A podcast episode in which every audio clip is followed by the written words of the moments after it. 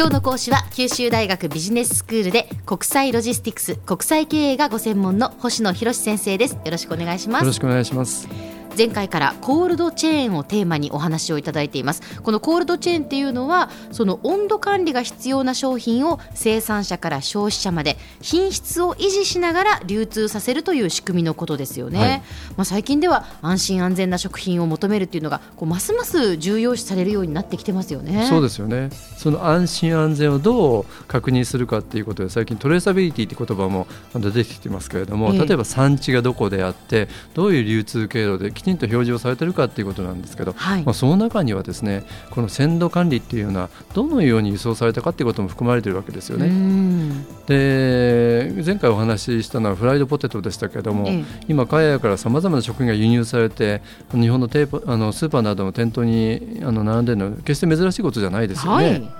でまあ、そういうことがですねやはり鮮度と品質を保ちながらの輸送っていうものには一般的にリーファーコンテナって言われる、まあ、冷凍冷蔵機能を持ったコンテナが使用されてるんですね。ええ、でちょうどまあコンテナにですねあの冷却機能を持ったあのユニットがついているようなものなんですけど、はい、まあ、これがあればトラックの上で輸送されてても船の上で輸送されても全てこうずっとこれが稼働してるんですよね。でその結果、まあ、ちょうどあの家庭用の冷蔵庫を思い浮かべていただければ、まあ、冷凍状態に置くべき、まあ、食肉水あの魚だとか冷凍食品は冷凍状態で冷蔵やチーズ状態で置くべき野菜だとか果物は冷蔵でとかですね、うん、あるいはあのプラス15度ぐらいが最適と言われるらしいんですけどワインなんかはそういう温度で保つってことができるわけですね。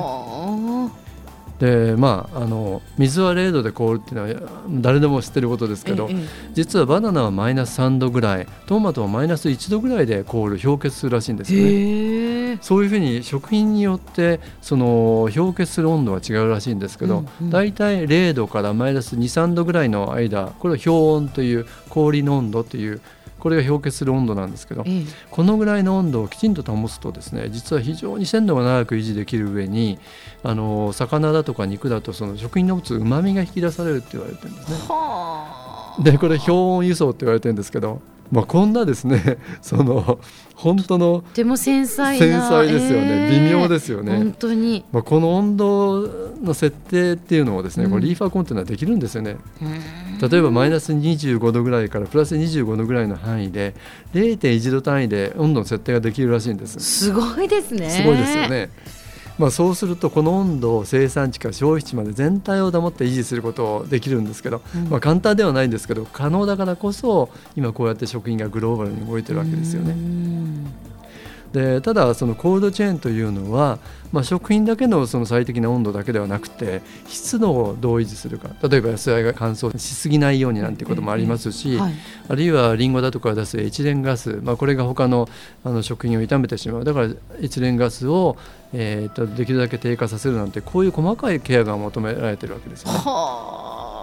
それにもだから対応しているっていうことですか？コンテナが。はい、コンテナすごいですね。リーファーコンテナという冷蔵冷凍のコンテナができるんです、ね、すごい機能です。はい。で、日本ロジスティックスシステム協会というジルスっていうか団体があるんですけど、まあこれが2013年の物流コストの調査でですね、洋冷蔵の食品の売りだ売上高に占める物流費の割合8.6%っていうふうに報告をされてるんですね。はい。8.6%というと例えば200円でアイスクリームを買うとまあ、17円が物流コストということなんですけど、まあ、これはまあ常温輸送の食品が6%なのに対して大体4割以上も高いらしいんですよね。あ、まあ、そうなんですね、はい、まあ、考えてみればそのために先ほどのリーファーコンテナっていうような機器だとか、うん、その繊細な設定だとかサポートをする必要があるんでこれも当然なのかと思うんですけどね。そうですね、はい、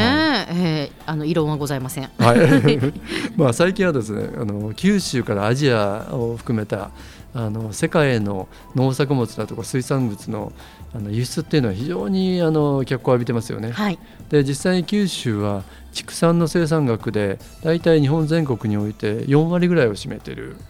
で野菜だとか果物の生産額3割強らしいんですけどね、うん、まあ、そうなってくると、まあ、日本国内でもとっても高いシェアを九州のその畜産、えー、あるいは野菜、えー、水産物が持ってるわけですけど、はい、まあ、そうなるとそれを商品として海外に輸出しようっていう考え方が出てくるわけですね。え。で実際これはですね熊本や佐賀県からはみかんえー、鹿児島県から牛肉、えー、宮崎県からでは甘蔗大分県の梨っていうものの輸出も年間でそれぞれ100トンを超えてるらしいんですよね。はあそうですか、はい、ですから九州であのできたものは九州で消費されるだけじゃなくて日本全国それだけじゃなくてアジアを含めてあの海外にも輸出されてるんですよね。で福岡でもですね福岡農産物通商という会社を2009年に設立して、まあ、県内でできた農作物だとか商品加工品のあの輸出をもう取り組んでるわけですよね。例えばあのいちごのあまおうとか、はい。ちじくのあの豊光姫だとか、ええ、梨や柿だとかをですねもう輸出始めていて、まあ、2016年度ですからちょうど1年後ですよね。輸出の目標額を20億円と、ここまで伸ばそうとしてるんですよね。で、まあ、こういうふうにですね本格的な輸出を拡大するにはもちろんその品質の高いものを生産するということはももうこれは第一ですよね。はい。でそれだけじゃなくてやはり海外でそういうプロモーションをしていくわけですけど、うん、もう個別の商品であのプロモーションするんじゃなくて、うん、九州の全体でプロモーションをしてかつ九州全体でこの適切なコールドチェーンを作っていくという、まあ、これがあの競争力を高めていくことになると思うんですよね。あそうですね、はい、まあ、それぞれがいちごはいちごで頑張ろういちじくはいちじくで頑張ろうということではなくてやっぱり連携して、はい、いかにその九州の農産物九州の畜産それをそのあの世界に出していくかってい。うことを考えていかないといけない、はい、ということですね。それがやはり競争力を高めていくってことじゃないかと思うんですけど、うん、あの以前にもこの番組であの全日空の沖縄ハブと、あの沖縄の那覇にあの国際物流拠点を設けてそこで積み替えてアジアに持っていくっていう話をここでしたことはあるかと思いますけれども、やはりその安心安全鮮度の高いものを持っていくからこそ海外で受け入れられるんでこういうことにこれからあのもっともっと取り組んでいく必要があると思うんですよね。では先生今日のまとめをお願いします。はい。あのまとめとしては鮮度と品質を保つそのコールドチェーンの確立っていうのは、まあ、食品自体の商品価値を高めることにもなりますし、まあ、これからアジアを含めて海外の輸出を考える九州だからこそですね、うん、これからますます取り組んでいかなきゃいけない非常に重要なあのことではないかなというふうに考えます。今日の講師は九州大学ビジネススクールで国際ロジスティクス国際経営がご専門の星野博先生でした。どうもありがとうございました。ありがとうございました。